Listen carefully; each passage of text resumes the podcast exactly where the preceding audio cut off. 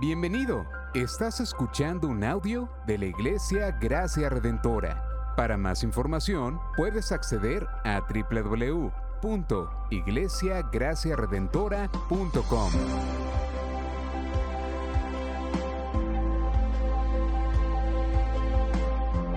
En la exposición de la palabra, el pastor Xavier Torrado.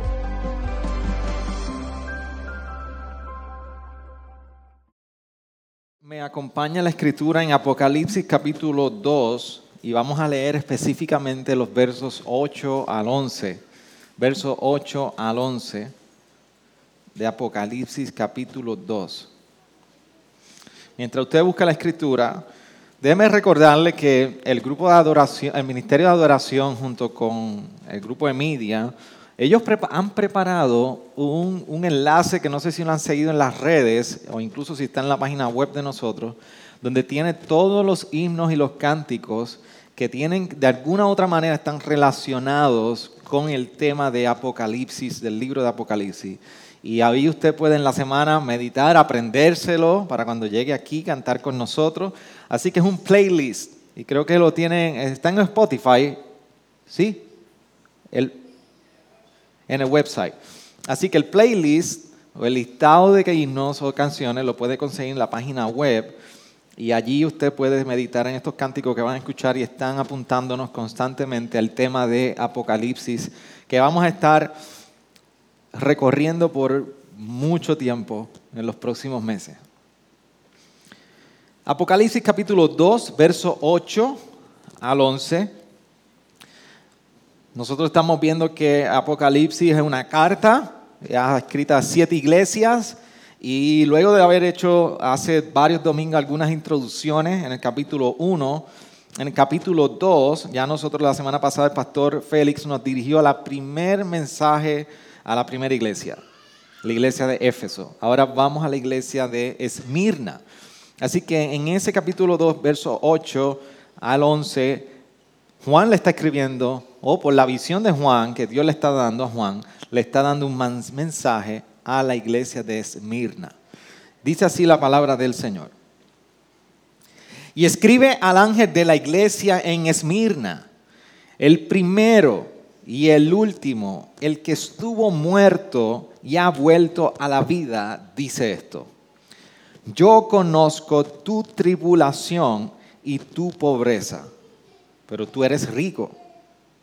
Y la blasfemia de los que se dicen ser judíos y no lo son, sino que son sinagoga de Satanás. No temas, los que están por sufrir, los que están por sufrir He aquí el diablo echará a algunos de vosotros en la cárcel para que seáis probados y tendréis tribulación por diez días. Sé fiel hasta la muerte y yo te daré la corona de la vida. El que tiene oído, oiga lo que el Espíritu dice a las iglesias. El vencedor no sufrirá daño de la muerte segunda. Señor, venimos en dependencia de ti en esta mañana, rogando que por medio de tu palabra hables a nuestro ser, a nuestra alma, convenza de pecado, nos afirmes y nos ayudes a crecer en un entendimiento de tu palabra para vivir delante de ti de una manera que te glorifique, te agrade y sobre todo, Señor, que sea en dependencia de ti. Gracias por tu palabra en nuestra vida. Amén. Amén. ¿Se puede sentar, iglesia?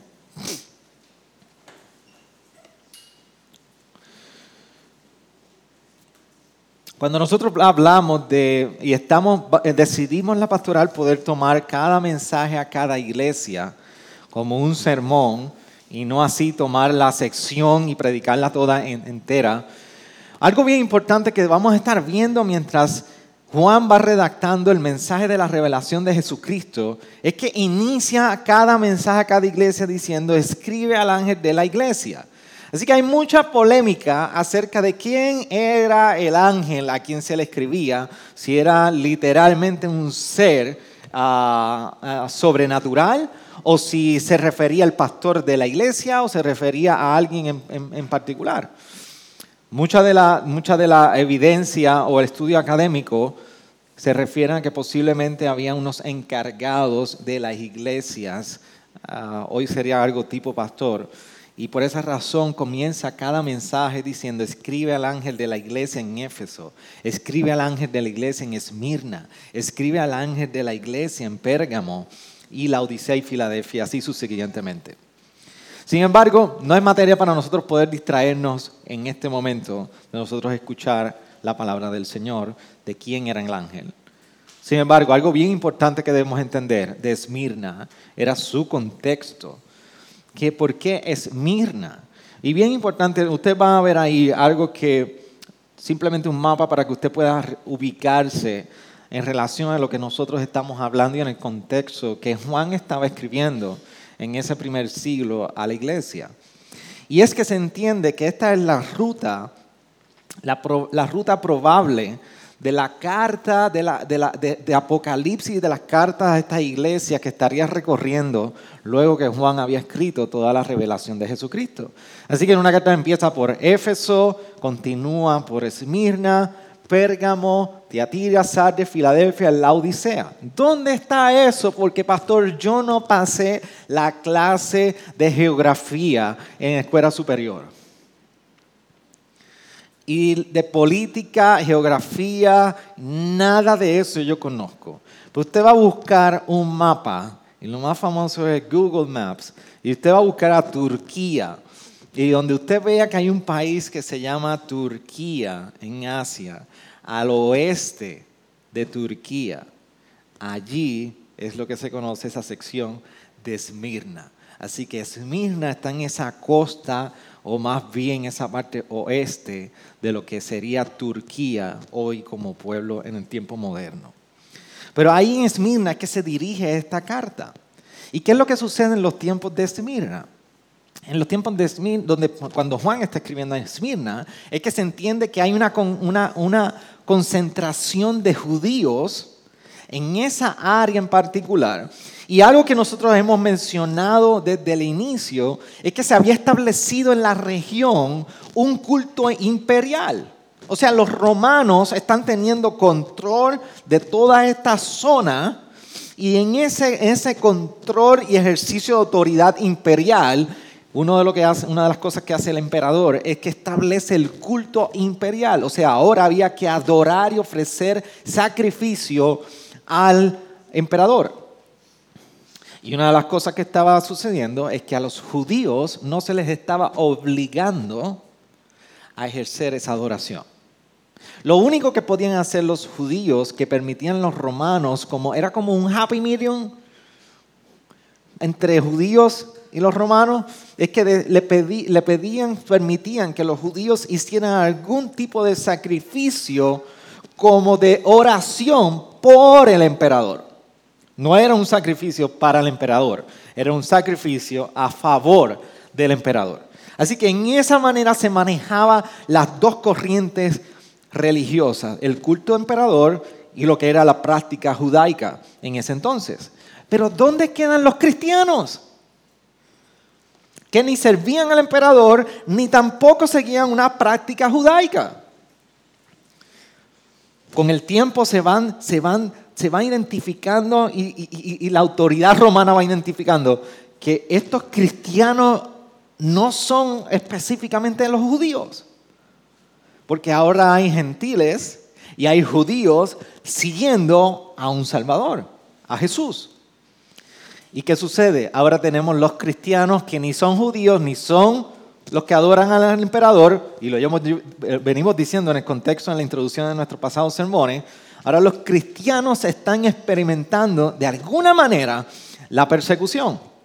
La persecución por, por el Estado romano, porque no adoraban al emperador, pero por los judíos, porque ellos lo que están haciendo es contaminando la ley y todo lo que Dios había establecido en su palabra como rito, ritual judaico. Y esto estaba creando un gran problema. Así que a la iglesia de Esmirna y prácticamente para poder introducir y terminar con el contexto, Juan le está escribiendo a los creyentes en un momento dado donde la persecución de parte de los judíos hacia los creyentes por señalarles que esa no es la verdadera práctica de la religiosidad, ellos estaban experimentando sufrimiento.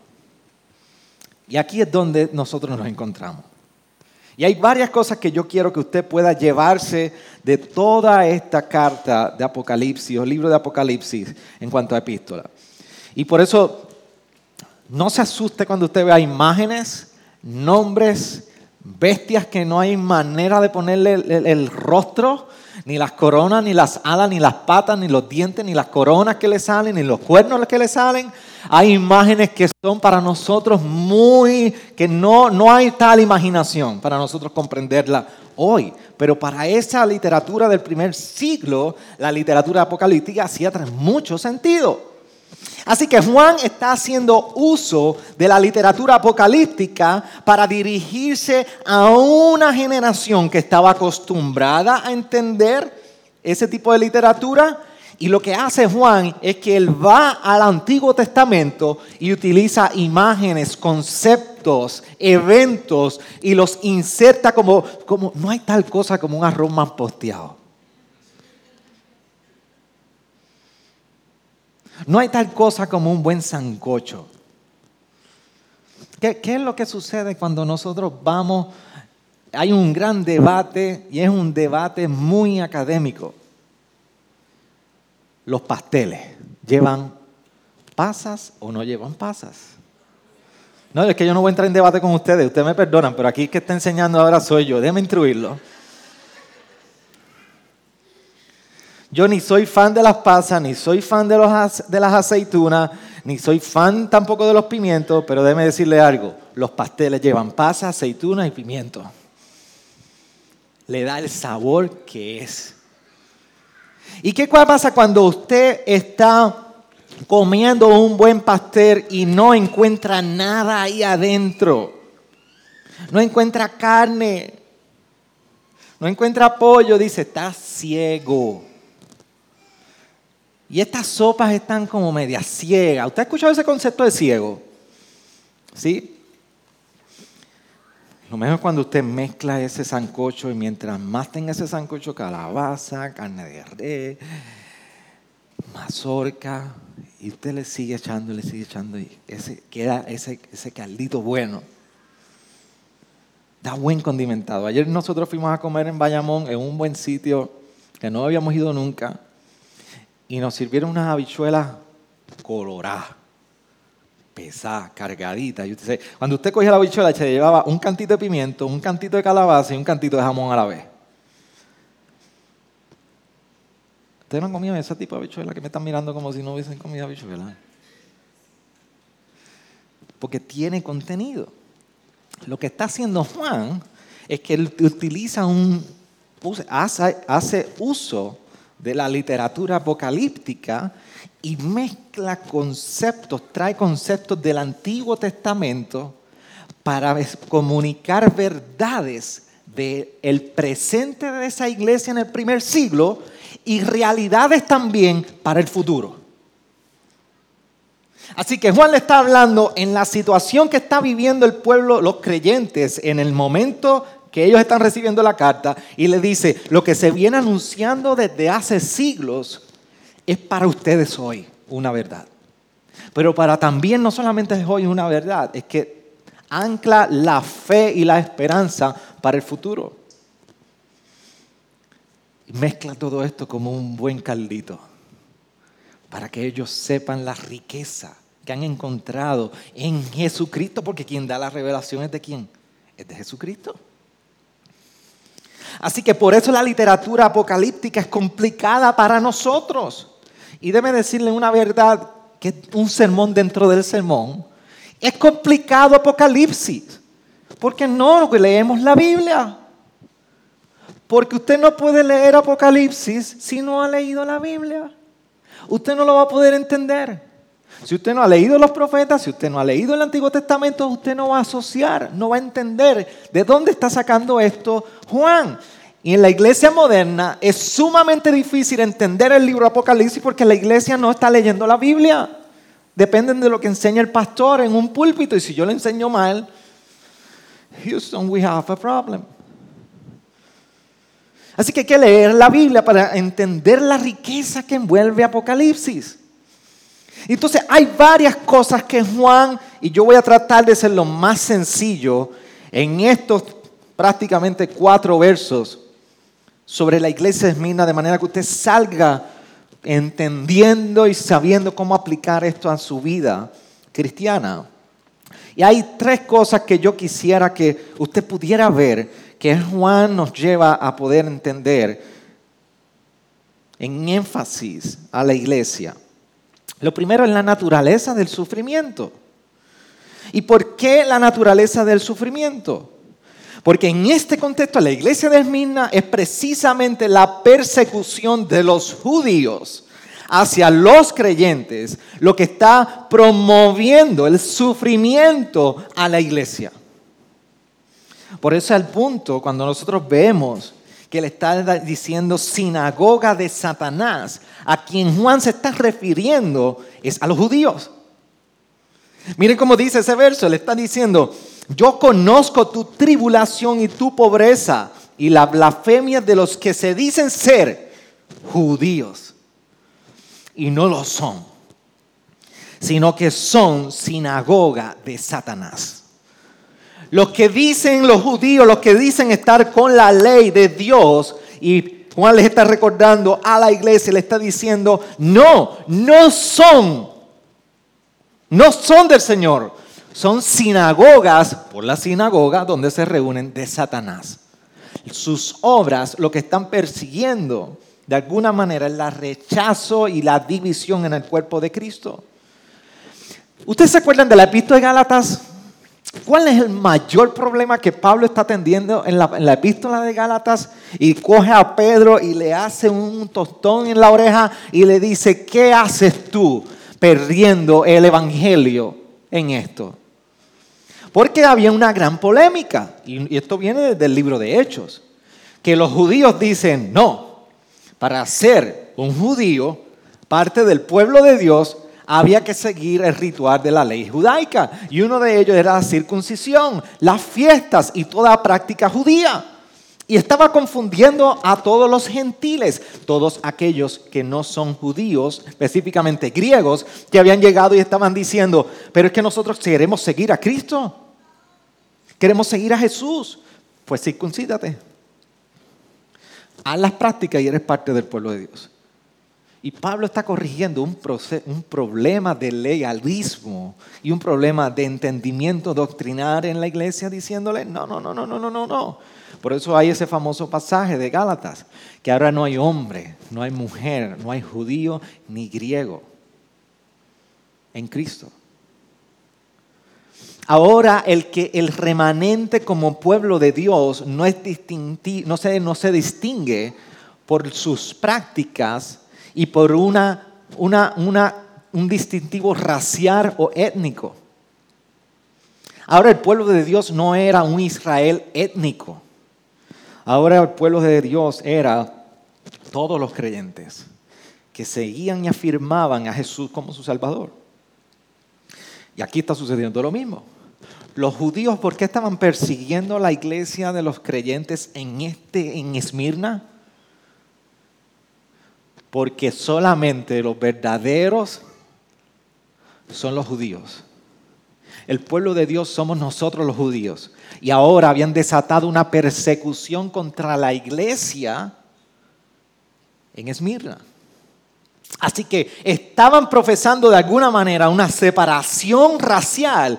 Y esa separación racial entre judíos y aquellos que no son judíos es un rechazo a Cristo es rechazar la obra de Cristo. Por eso Juan le dice, ustedes son sinagoga de Satanás. Entonces, en la naturaleza del sufrimiento debemos entender que Juan les está anunciando y Dios mismo a través de la revelación le está anunciando a la iglesia de Esmirna que era inminente, El verso 10 le está diciendo, no temas lo que estás por sufrir. He aquí, el diablo echará a alguno de vosotros en la cárcel para que seáis probados y tendréis tribulación por diez días. Sé fiel hasta la muerte y yo te daré la corona de la vida. El sufrimiento es inminente. En la iglesia del Señor, Juan le estaba diciendo y le estaba recordando, ustedes van a pasar por sufrimiento. No way que tú puedas cambiar esto. No hay manera que tú puedas cambiar eso. Va a haber sufrimiento. Lo segundo sobre la naturaleza del sufrimiento es que iba a ser por un tiempo limitado. Por eso la imagen de los 10 días, y yo lo voy a explicar un poquito más qué significa esto, pero la imagen de los 10 días no es algo literal, sino algo que está representando que tiene principio y tiene fin. No es infinito, por tiempo limitado. Así que le comparten la naturaleza del sufrimiento en la cual están expuestos y serían expuestos más adelante, pero también hay algo interesante que Juan les recuerda. Lo segundo, la naturaleza de Jesucristo. La naturaleza de Jesucristo, porque quien está escribiendo es Juan, pero está escribiendo la revelación de Jesucristo a la iglesia. Y en el verso 8 nosotros vemos que está diciendo, y escribe al ángel de la iglesia en Esmirna. ¿Y quién está dando la revelación? El primero y el último, el que estuvo muerto y ha vuelto a la vida, dice esto. ¿Saben lo que significa el primero y el último? Que es soberano. ¿Y el sufrimiento cuánto dura? Dice que es lo primero y lo último, diez días. Pero ¿quién está escribiendo? Al primero y al último. Al primero y al último. Él es soberano. Así que él abre la carta y el mensaje a la Esmirna, a pesar del sufrimiento, recordándole yo, mientras viene un sufrimiento para ustedes de 10 días, de tiempo limitado, yo soy soberano. Yo estoy el principio y en el fin. Pero lo hermoso de esto es que no solamente Él es soberano, es que Él conoce a su pueblo. Y en la naturaleza de Jesucristo que está compartiendo Juan en su revelación, es soberano y él conoce a su pueblo. ¿Y por qué conoce a su pueblo? Ah, esta es la parte interesante. Vamos a Isaías 44. Porque usted sabe muy bien que yo les, dicho, les dije más bien que Juan hace recurso de los profetas y del Antiguo Testamento y los profetas que más utiliza y hacen referencia primero es Daniel. Ezequiel y Zacarías y de Isaías también tenemos muchas imágenes. El primero es Daniel. Pero aquí tenemos una imagen de Isaías que viene recorriendo todo el Antiguo Testamento. Mira cómo dice en el versículo 6 del capítulo 4 de Isaías. Y así dice el Señor, el Rey de Israel, y su redentor, el Señor de los ejércitos. Mire cómo dice, yo soy el primero y yo soy el último. Y fuera de mí no hay Dios. Y vamos a detenernos aquí un momento. Yo no voy a predicar Isaías porque ya nosotros predicamos el libro de Isaías hace año y medio atrás. Así que lo busquen en las grabaciones y escuchen lo que nosotros predicamos ahí.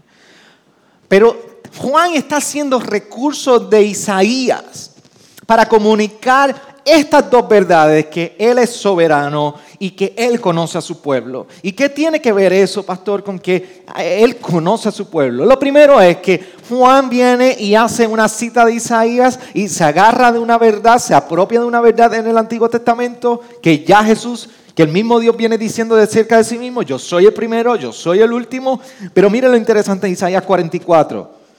¿A quién le escribe en el verso 6? ¿A quién le está diciendo todo esto? Así dice el Señor, el rey de Israel. Isaías le está escribiendo a Israel. Isaías le está escribiendo a un pueblo étnico. Isaías le está escribiendo a los judíos, a una nación. Juan ahora le está recordando, haciendo uso de la cita de Isaías, que la cita de Isaías era, era para los gentiles. Hágame así con la cabeza, ¿sí o no? No, era para los judíos. Juan le está escribiendo a la iglesia ahora, después de post-Cristo, a la iglesia donde no hay judíos ni griegos. Y le está usando una cita entre muchas de Isaías, que se pueden incluir aquí. Isaías 44, 6, va dirigida a la iglesia. Y la iglesia en Esmirna, ¿son judíos? No, mixto. ¿Y qué está diciendo Juan por medio de la citación o alusión a Isaías 44, 6? Ustedes, iglesia, lo que está diciendo Dios, porque es Jesucristo el que está escribiendo, Jesucristo le está diciendo a la iglesia, yo soy el primero y el último, el que estuvo muerto y ha vuelto a la vida. Y esto representa a Isaías y toda esta verdad le está diciendo, yo soy soberano, pero ustedes son mi pueblo. Porque esta verdad que era para un momento en el pueblo de Israel, ahora déme decirte, no te confunda iglesia. Ustedes, gentiles y judíos, son mi iglesia.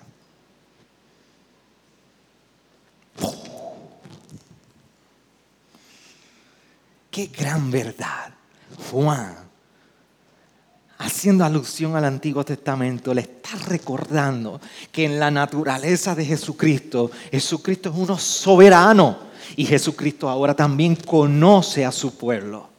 Él sabe que la iglesia de siendo perseguida por los judíos, es su pueblo. Ahora no hay distintivo ritual, marca en el físico, no hay práctica religiosa que distinga al pueblo de Dios. Ahora ellos han sido lavados con la misma sangre y el mismo Jesucristo le está diciendo, yo soy el primero y el último para ustedes. Yo los conozco. Así que no solamente Juan está compartiendo la naturaleza del sufrimiento, pero también está compartiendo la naturaleza de Jesucristo y por último hay una realidad del creyente.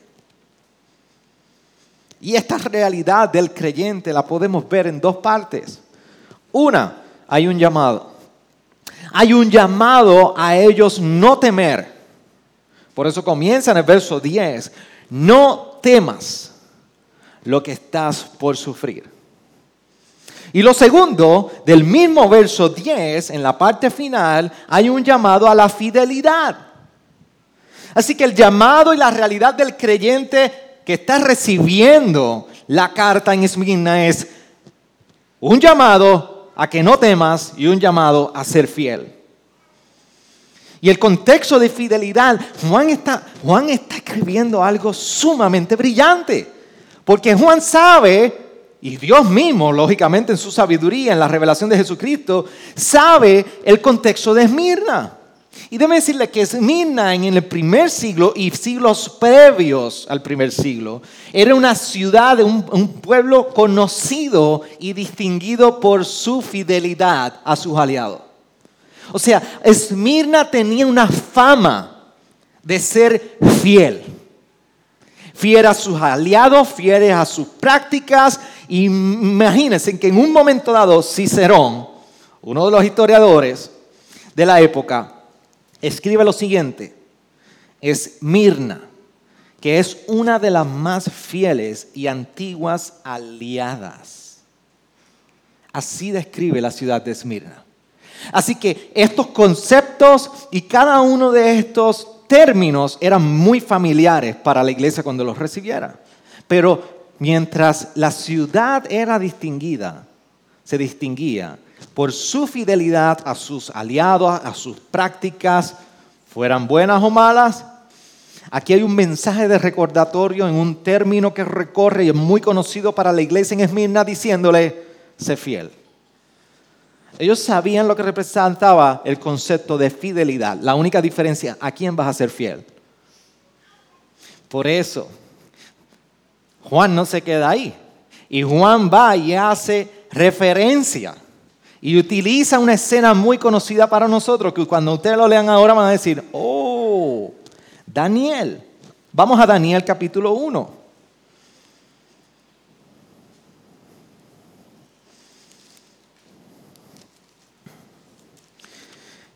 Daniel capítulo 1 y del verso 12 al 15. Miren lo que estamos viendo en la escena. ¿Qué está diciendo? Te ruego que pongas a prueba a tus siervos por 10 días. ¿Por cuántos días? 10 días. Y que, nos den y que nos den legumbres para comer y agua para beber. ¿Se recuerdan que Daniel pidiendo que tuviera una concesión con él porque él no iba a seguir las prácticas del rey y él quería que le dieran esta dieta, él no iba a comer esa carne para ídolos y sacrificios a favor del rey? Este, este es el diálogo de Daniel. Que se compare después nuestra apariencia en tu presencia con la apariencia de los jóvenes que comen los manjares del rey y haz con tus siervos según lo que veas. Lo escuchó pues en esto y los puso a prueba por cuánto día? Por diez días. Y al cabo de los diez días su aspecto parecía mejor y estaban más rollizos que todos los jóvenes que habían estado comiendo con los manjares, los manjares del rey. Así que el concepto de los diez días, Juan se apropia de Daniel. ¿Y qué representaban los diez días en Daniel? Los diez días representaban prueba de fidelidad. Diez días estaba enmarcado en la prueba de fidelidad. Así que en el contexto de la tribulación, regresando a Apocalipsis, Dios le está demandando a ellos que no temieran porque estarían pasando una prueba de diez días de sufrimiento, que era un término limitado Así que Dios le estaba recordando, ustedes serán puestos a prueba, pero sé fiel hasta la muerte. Sé fiel hasta la muerte. Así que la realidad del creyente es a no temer y a la fidelidad de Dios en ese momento. Pero no solamente es un llamado de fidelidad y de no temer es que en la realidad del creyente, dentro de su llamado, también hay una recompensa. Y la recompensa dice en ese último verso, en la última parte del verso 10, sé fiel hasta la muerte y yo te daré la corona de la vida. Esa es la primera recompensa. La segunda dice, el que tiene oído, oiga lo que el Espíritu dice a las iglesias. Esta es la segunda recompensa. El vencedor no sufrirá daño de la muerte segunda. Así que hay una recompensa, hay un llamado en la realidad del creyente y hay una recompensa en, el creyente. Y en la recompensa se está hablando de la corona de vida. Y la corona de vida tiene muchísimas connotaciones en ese contexto, porque tiene, incluso muchos dicen que tiene un lenguaje de, de gladiador, de juegos de gladiadores. Tiene un lenguaje de, victoria. Tiene un lenguaje de homenaje. Y algo muy común que se hacía, se colocaba una corona en un, en un servicio postfúnebre, o más bien después de la muerte, y se reconocía en homenaje con esa corona a los muertos. Pero, pero contrasta muchísimo con el mensaje de la revelación de Jesucristo que le está diciendo, sé fiel hasta la muerte. Y es reconocimiento de la victoria y de la participación, no solamente en el presente, sino que ellos tendrían también con Cristo en el futuro. Recuérdense en algo, por esto es el énfasis que nosotros venimos escuchando, que Jesús tiene las llaves de la muerte y del, arte, y del, Hades. Por eso en el verso 18, el capítulo 1, está diciendo, estoy vivo por los siglos de los siglos. Y tengo las llaves de la muerte y del Hades. Juan está invitando a la iglesia en ese momento de sufrimiento a decirle, la victoria de ustedes está anclada en la victoria que ya Cristo estuvo.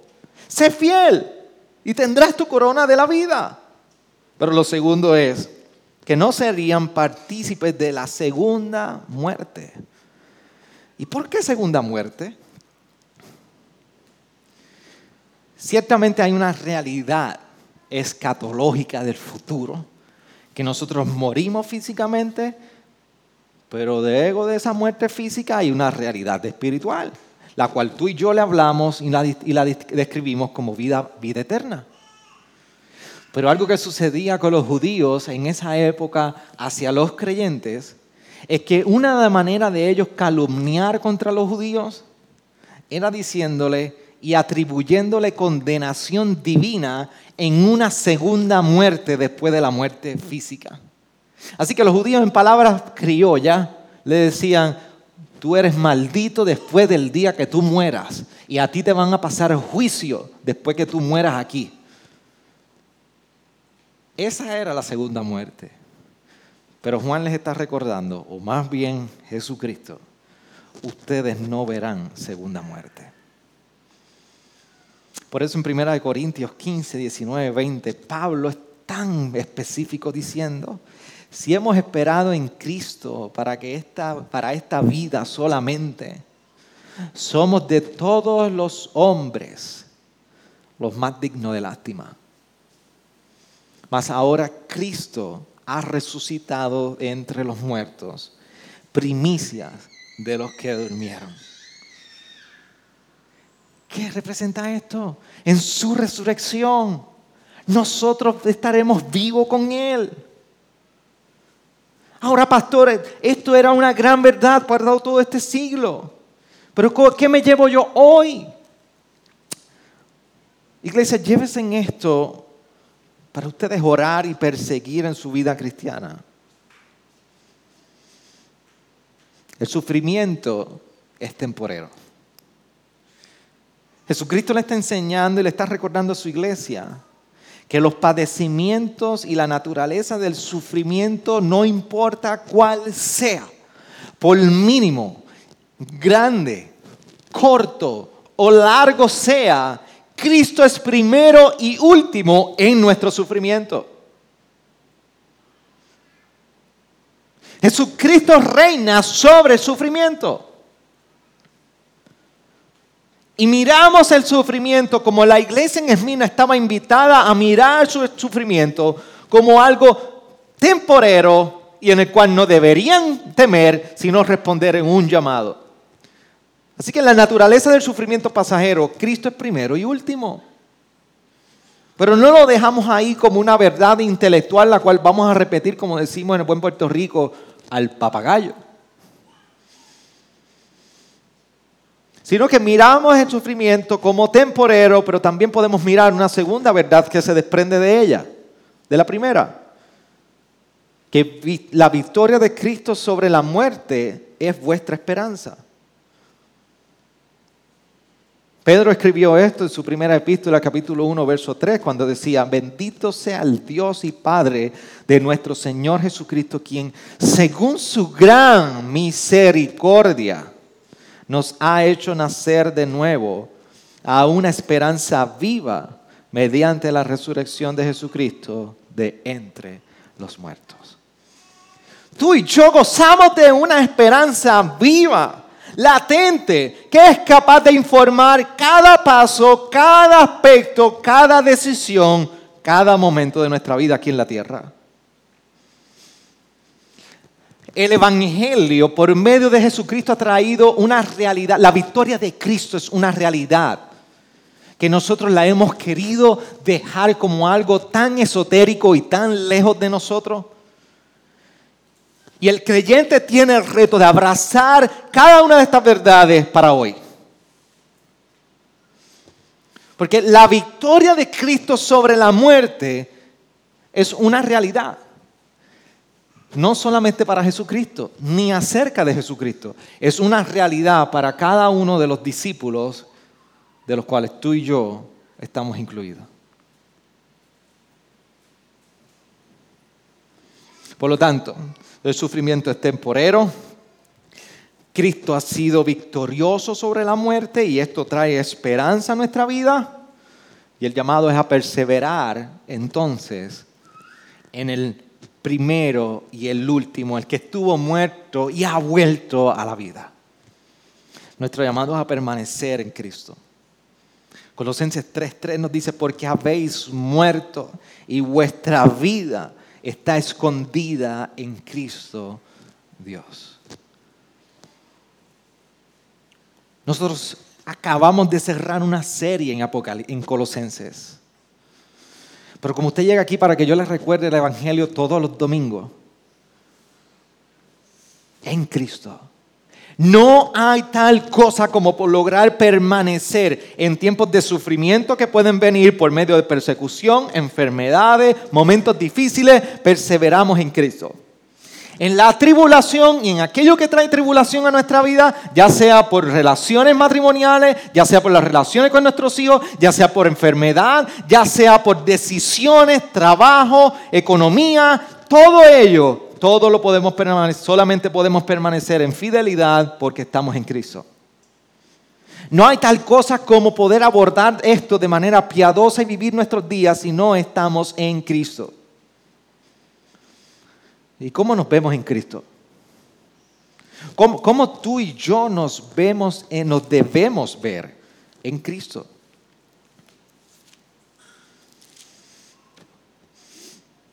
Uno, persiguiendo lo eterno. Colosenses 3.1. Si habéis pues resucitado con Cristo, buscad las cosas de arriba, donde está Cristo sentado a la diestra de Dios. ¿Cómo nos vemos en Cristo? No solamente persiguiendo lo eterno, sino entendiendo que lo terrenal no es prioridad. Juan le estaba recordando a la iglesia, no, no ignoren que en la tribulación hay una realidad que sobrepasa el dolor, que sobrepasa el sufrimiento. Y déme decirle que en esa pobreza, el verso 9 le dice a la iglesia, ustedes son ricos. En tu pobreza, tú eres rico. Somos ricos porque la terrenal no es nuestra prioridad, sino porque nuestra eternidad está garantizada en el primero y en el último, el que ha vencido y tiene las llaves de la muerte y del ave. Por eso el verso 5 de Colosenses, capítulo 3, por eso nos dice, por tanto, considerad los miembros de vuestro cuerpo terrenal como muertos a la fornicación, la impureza, las pasiones, los malos deseos y la avaricia, que es idolatría. No hay tal cosa como nosotros poder desechar toda la, inclinación carnal en nuestra vida, sino es porque lo eterno y lo celestial viene a tomar prioridad en nosotros.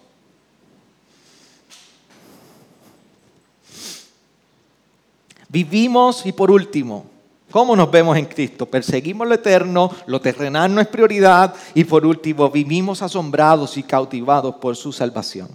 Por eso en el capítulo 4, versos 3 nos dice, orando al mismo tiempo también por nosotros, para que Dios nos abra una puerta para la palabra, fin de dar a conocer el misterio de Cristo, por el cual también he sido encarcelado Cristo ha sido revelado en nuestros corazones y ha traído iluminación en medio de nuestro pecado y como, como un cuchillo de dos filos ha intervenido, ha abierto en nuestra vida y ha dicho, en tinieblas hay luz. Y ha enriquecido nuestro entendimiento y ha cambiado nuestros corazones. Porque el misterio, lo que era un misterio para nosotros, ha sido revelado en nuestra vida. Entonces, en mi casa yo usualmente, últimamente, yo llego a la cama primero. Y, mi esposa sabe que me encanta dormir oscuro. Yo, apago la luz del aire y me falta ponerle un tape a, las bombillas de, del modem y de... Yo necesito oscuridad y silencio. Mi esposa necesita ruido y luz. ¿Se dan cuenta? Ella necesita ruido y luz. ¿Y qué sucede cuando entras a las 10, 11 de la noche a un cuarto oscuro en silencio y no ves y no sientes nada? La luz interrumpe mi vida.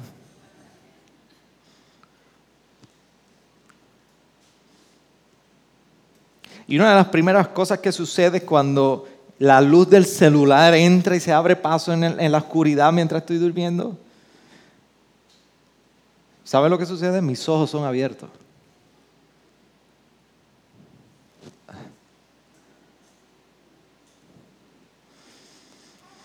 Lo mismo sucede en nuestra vida espiritual.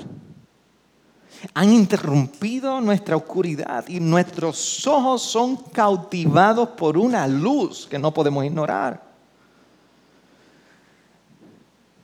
¿Por, qué entonces no vivimos asombrados y cautivados por el Cristo de este misterio que ha sido revelado a nosotros? Perseveramos en Cristo persiguiendo lo eterno. Lo terrenal no es una prioridad, pero vivimos asombrados de la iluminación, de la majestad, del deleite, del gozo, de la hermosura y la belleza de nuestro Salvador en nuestra vida. Perseveramos en Cristo porque es quien único puede guardarnos. Por eso Juan le escribe a la iglesia y le dice, no temas. El primero y el último nos recuerda a nosotros, no temas.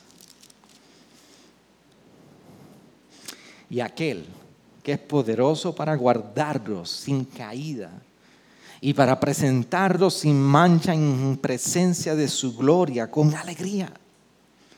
Al único Dios nuestro, Salvador, por el medio de Jesucristo, nuestro Señor, sea gloria, majestad, dominio y autoridad antes de todo tiempo y ahora y por todos los siglos. Amén. Esta es la verdad de Judas 24 y 25.